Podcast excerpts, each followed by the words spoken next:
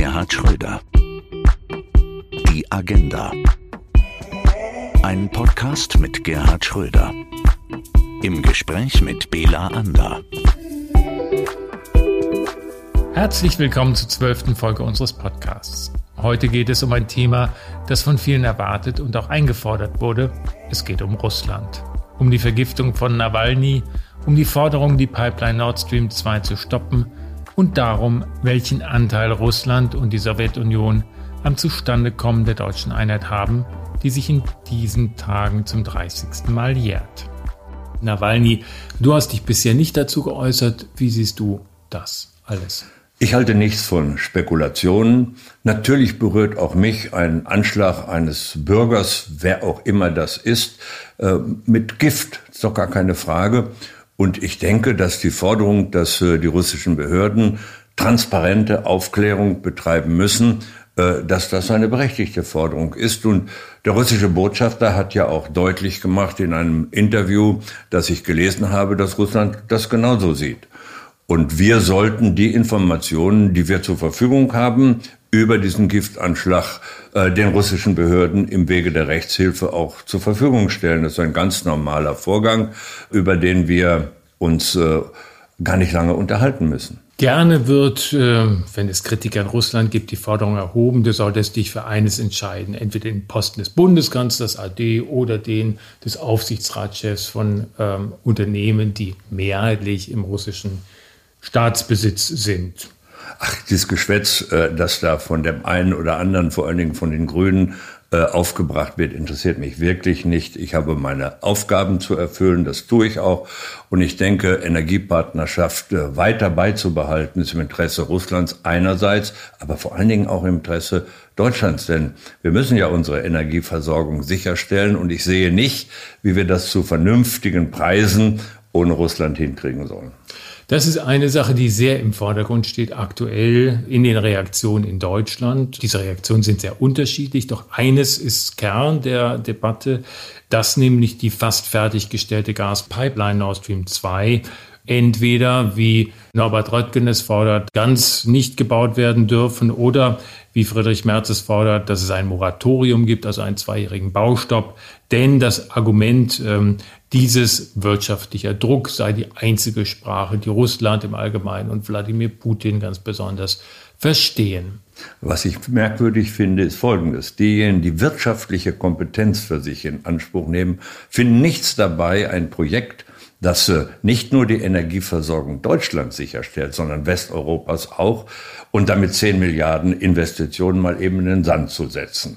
Das ist wahrlich ökonomische Vernunft. Nein, davon halte ich gar nichts. Das eine hat mit dem anderen nichts zu tun. Und was Deutschland braucht angesichts der Tatsache, dass wir das Vorkrisenniveau, ich rede jetzt über die Pandemie, erst 2022 wieder erreichen werden, das sind Wohlstandsverluste, in gewaltigem Ausmaß und die werden die Menschen in Deutschland spüren, wie man angesichts dessen statt auf Investitionen zu gucken, mit Sanktionen glaubt arbeiten zu müssen. Das müssen diese sogenannten Ökonomen und Politiker mir mal erklären. Überrascht hat viele die erste Live-Reaktion Angela Merkels, die bei ihrem letzten Auftritt vor der Bundespressekonferenz ja gesagt hat, sie sei nicht dafür, dass man diese beiden ja, Vorgänge so hat sie es, glaube ich, bezeichnet, also den Bau der neuen Gaspipeline Nord Stream 2 und das offenkundige Attentat auf Herrn Nawalny miteinander verquicken solle. Das hat sie später ein bisschen relativiert, aber eben nur ein bisschen. Ist das eine Haltung, die du nachvollziehen kannst? Ja, natürlich. Das ist eine Haltung, die verantwortungsvoll ist und äh, die ja auch richtig ist inhaltlich. Äh, was gegenwärtig äh, gemacht wird, sind ja wesentlich Spekulationen, weil Fakten gibt es ja, gesicherte Fakten gibt es ja nicht, jedenfalls nicht über die Tatsache, wer verantwortlich ist für diesen Anschlag auf Herrn Nawalny und deswegen jetzt Sanktionen zu fordern in einer ökonomisch verdammt schwierigen Situation, als sich um die Frage von Investitionen in die deutsche Volkswirtschaft zu kümmern, äh, das äh, kommt mir ein wenig merkwürdig vor und insofern hat Frau Merkel doch völlig recht gehabt Und äh, der Bundeswirtschaftsminister hat sich ja ähnlich geäußert und deutlich gemacht, Sanktionen haben noch nie geholfen. Ich hoffe, die Bundesregierung bleibt bei dieser Position, denn sie ist im Interesse Deutschlands. Zu denen, die sich ebenfalls gegen einen Baustopp oder einen Pipeline-Boykott ausgesprochen haben, zählen Wirtschaftsminister Peter Altmaier sowie die Ministerpräsidenten Armin Laschet und Kretschmer sowie die ganzen Ostministerpräsidenten. Sie argumentieren, ein Pipeline-Boykott würde milliardenfache Schadensersatzforderungen der beteiligten Unternehmen nach sich ziehen und der deutschen Wirtschaft massiv schaden. Das ist ja zweifellos richtig. Und äh, das äh, muss insbesondere die ostdeutschen Ministerpräsidenten interessieren, denn deren Verluste äh, aus den bisherigen Sanktionen im Handel mit Russland sind deutlich größer als die Verluste im Westen. Und äh, weil es immer noch alte Beziehungen zwischen Sachsen und äh, Russland gibt, zwischen Mecklenburg-Vorpommern, die übrigens weniger betroffen sind als die anderen. Und deswegen äh, ist das doch völlig rational, was die ostdeutschen Ministerpräsidenten dort gesagt haben. Ich kann das gut nachvollziehen und äh, die haben im Interesse ihrer Wirtschaft und ihrer Länder gehandelt. Das ist Aufgabe der Ministerpräsidenten. Diese Pipeline ist ja äh, nicht nur ein Dorn im Auge von Norbert Röttgen, sondern auch von Donald Trump. Der will diese Pipeline verhindern, das sagt er auch ganz offen, weil er, so sagt er, nicht einsieht, dass Amerika Milliarden für die Sicherheit Deutschlands ausgibt und Deutschland im Gegenzug sein Gas nicht in Amerika kauft, sondern in Russland. Diese Forderung haben sich jetzt auch einige Politiker in Deutschland zu eigen gemacht. Ist das ähm, das mag ja sein, dass Amerika in, in die Sicherheit Deutschlands investiert. Das ist sicherlich im Rahmen der NATO auch so. Aber jedenfalls Trump hat nicht wesentlich dazu beigetragen, wenn ich mir seine Steuererklärung angucke. Also er jedenfalls als Person hat Deutschland nicht mitfinanziert. Ich glaube, das können wir schon mal feststellen. Wie dem auch sei, ähm, Deutschland äh, nimmt ja auch teil an, äh, an der NATO und an der Finanzierung der NATO, ohne Zweifel. Das heißt, wir tun viel für unsere Sicherheit und äh, wir werden in Zukunft im europäischen Maßstab noch mehr tun müssen. Gar keine Frage. Was wir doch brauchen, ist eine, äh, eine relevante Situation zusammen mit den Franzosen, anderen im Rahmen der NATO, aber auch äh, unter europäischer Perspektive. Das wird die Diskussion der nächsten Jahre sein müssen. Nur einfach zwei Prozent zu fordern, das Mehrausgaben für die Verteidigung, ohne sich Gedanken darüber zu machen, äh, für was brauchen wir das eigentlich? Wer bedroht uns? Mit welchen Waffen können wir einer solchen Bedrohung Herr werden?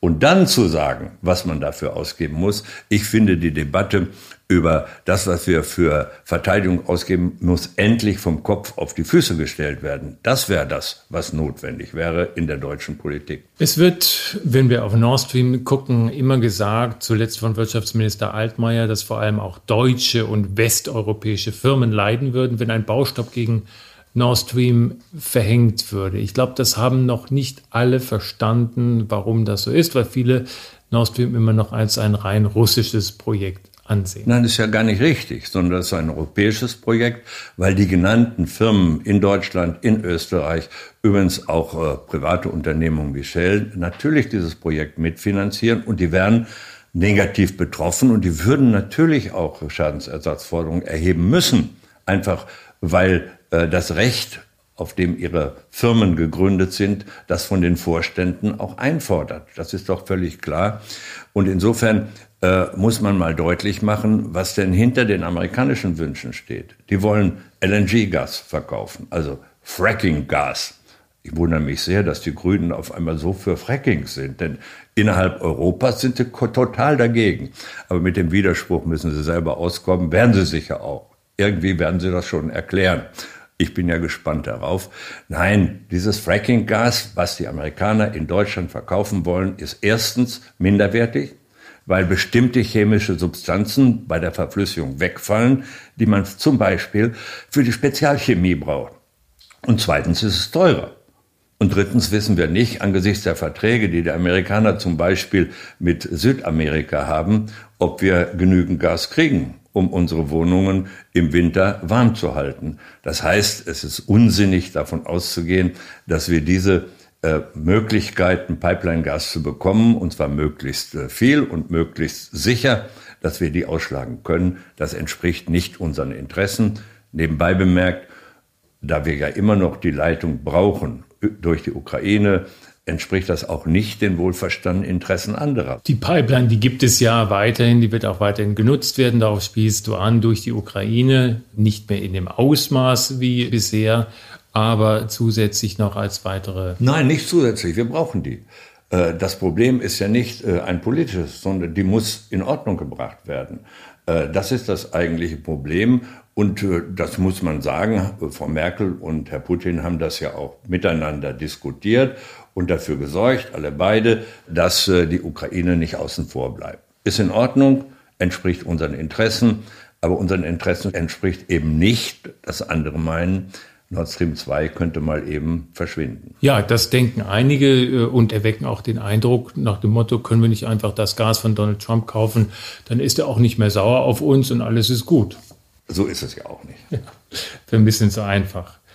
Gibt es überhaupt eine Aussicht, Gerd, äh, wie sich das Verhältnis zu Russland wieder normalisieren kann? Wir erleben immer, irgendwie gibt es Annäherung und in dem Moment, wo es eine Annäherung scheinbar gibt, das Verhältnis sich wieder dabei ist zu normalisieren, geschieht hier ein Attentat, da irgendwas, was die Beziehungen stört. Also das ist etwas, was, was glaube ich, viele Menschen umtreibt, die gerne auch eine bessere Beziehung haben wollen zu Russland, aber das Gefühl haben, immer wenn es soweit ist, passiert irgendetwas, was das Verhältnis wieder Na gut, äh, wenn man sich mal die Situation in deutschen Medien anguckt oder in einem Großteil der deutschen Medien, hat man doch den Eindruck, man braucht, um Militärausgaben zu rechtfertigen, einen außenpolitischen Gegner, vielleicht sogar ein bisschen Feind.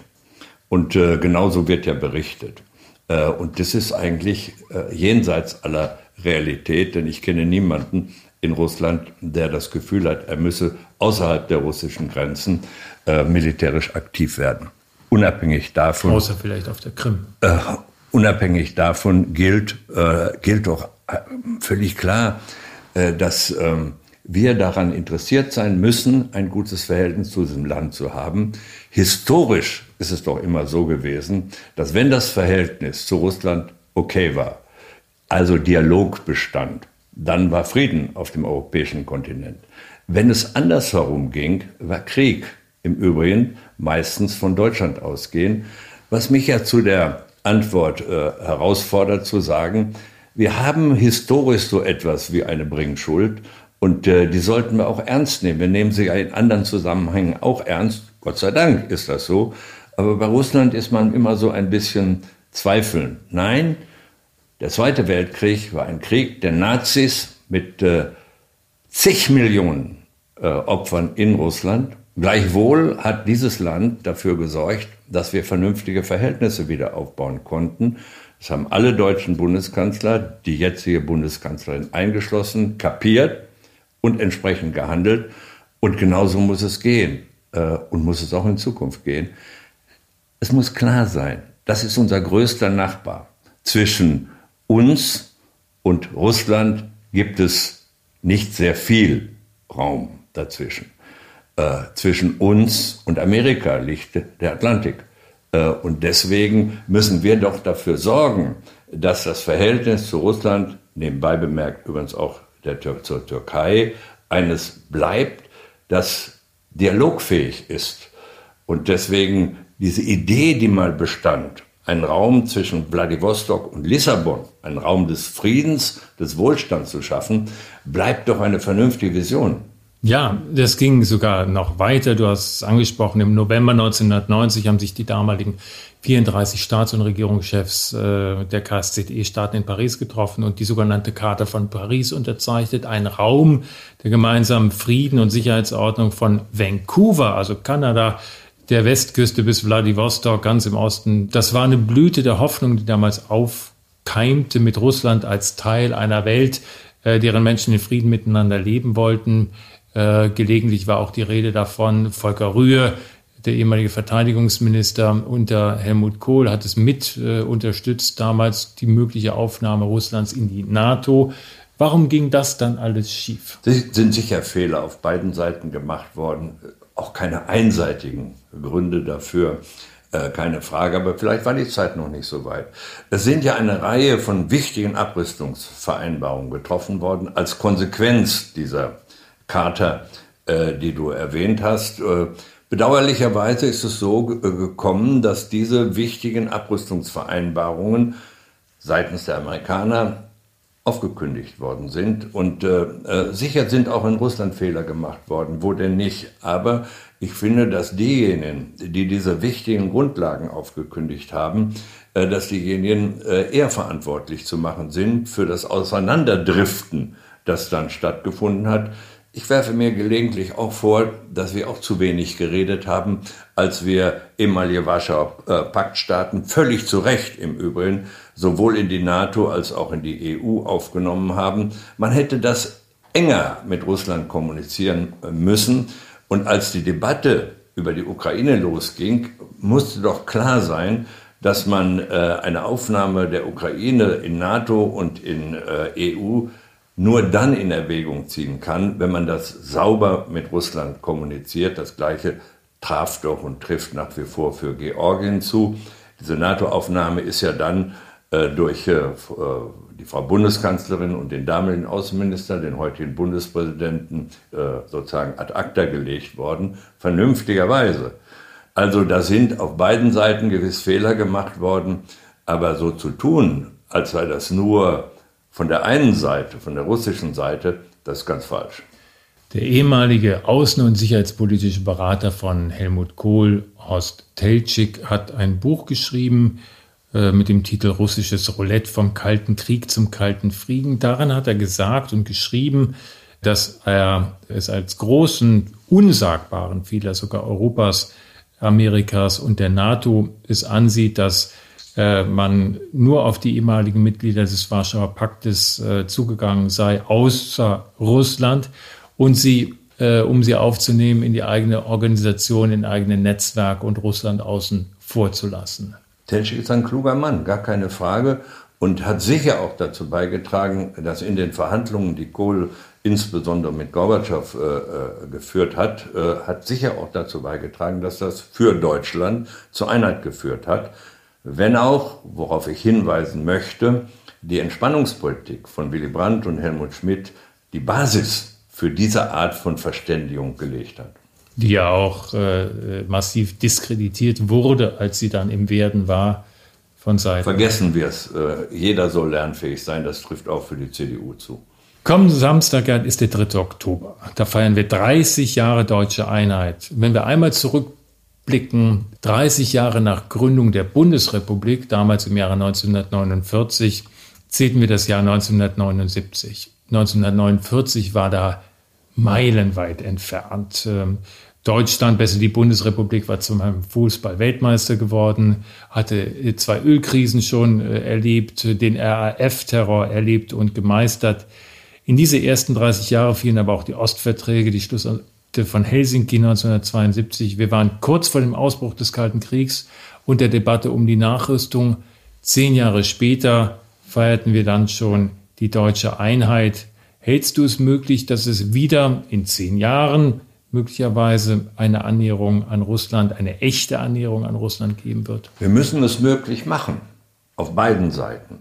Denn wir sind aufeinander angewiesen. Ökonomisch, aber vor allen Dingen auch politisch. Noch einmal, wenn es Frieden bleiben soll auf diesem wunderbaren europäischen Kontinent, dann ist der Dialog mit Russland von extremer Bedeutung. Und äh, deswegen äh, ist meine Hoffnung, äh, gegen all diejenigen, die meinen, sie müssten zurück in die Welt des Kalten Krieges, dass das nicht geschieht, dass auch die nächste Generation von Politikerinnen und Politikern weise genug ist, äh, zu sagen, wenn Frieden auf diesem Kontinent äh, behalten werden soll, dann brauchen wir eine Dialogfähigkeit mit unserem wichtigsten großen Nachbarn, und das ist nun mal Russland.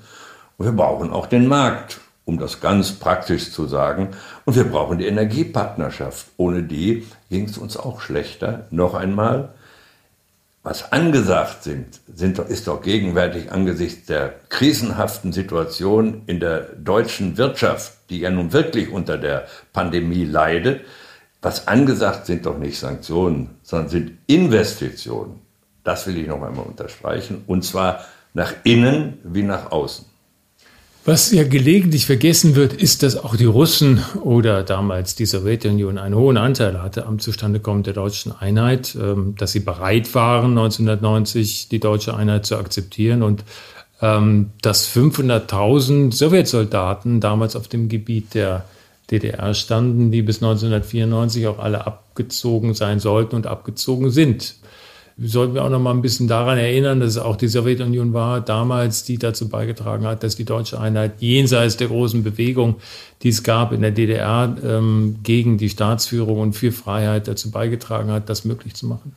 Kein Zweifel ist das so. Ich stelle mir gelegentlich vor, was passiert wäre, wenn der damalige Staatspräsident Egon Krenz nämlich in Vergessenheit geraten ein bisschen, ähm, den Befehl gegeben hätte, äh, in Leipzig bei den Demonstrationen äh, zu schießen. Äh, wenn die russischen Soldaten Teil einer Aggression gegen das Volk der DDR geworden wären, da wäre Schlimmes passiert in Deutschland. Und insofern glaube ich, dass jener Satz, wer zu spät kommt, den bestraft das Leben, der Beginn der friedlichen Revolution in der DDR war und die mit unterstützt hat und eine verantwortungsbewusste Führung, wie immer man sie beurteilt, äh, dann auch gesehen hat, wir haben keine Chance mehr.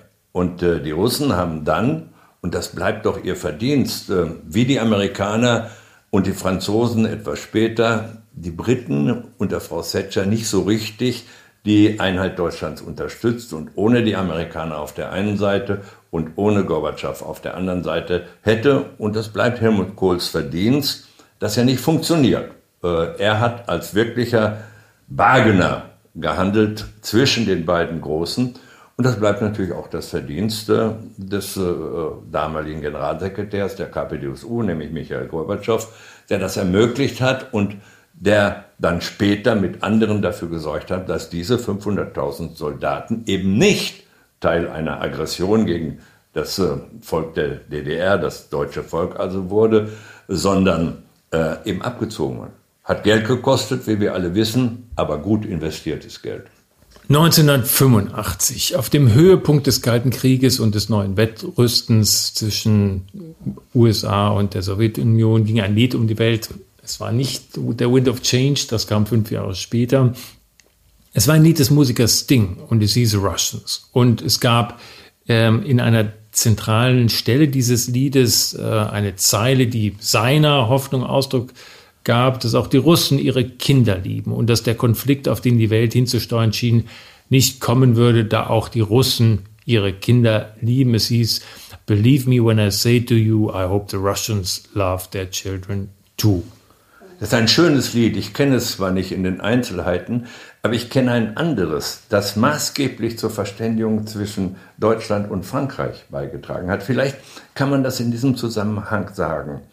Das ist ein Lied, das die große Chansonsängerin Barbara äh, gesungen und äh, interpretiert hat. Und der Text, ich erinnere ein bisschen dessen, denn das war in Göttingen, äh, der geht so.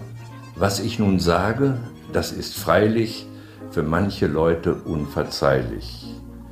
Es gibt Kinder, es sind die gleichen in Paris und in Göttingen. Lass diese Zeit nie wiederkehren und nie mehr Hass die Welt zerstören. Es wohnen Menschen, die ich liebe, in Göttingen, in Göttingen. Was ich nun sag, das klingt freilich für manche Leute unverzeihlich. Die Kinder sind genau die gleichen in Paris wie in Göttingen. Lasst diese Zeit nie wiederkehren und nie mehr Hass die Welt zerstören.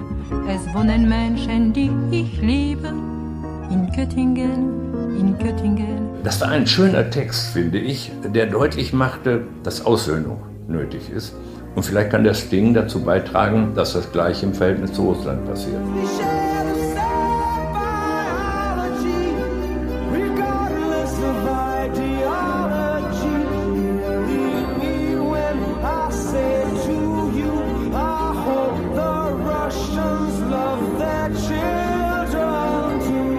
Gerhard Schröder, wir danken herzlich für dieses Gespräch. In der nächsten Folge sprechen wir wieder über ein Wirtschaftsthema, Bis dahin folgen Sie Gerd Schröder auf LinkedIn. Dort gibt es regelmäßige Updates. Bis dahin bleiben Sie gesund. Ihr Bela Ander. Gerhard Schröder. Die Agenda. Eine Produktion von ABC Communication.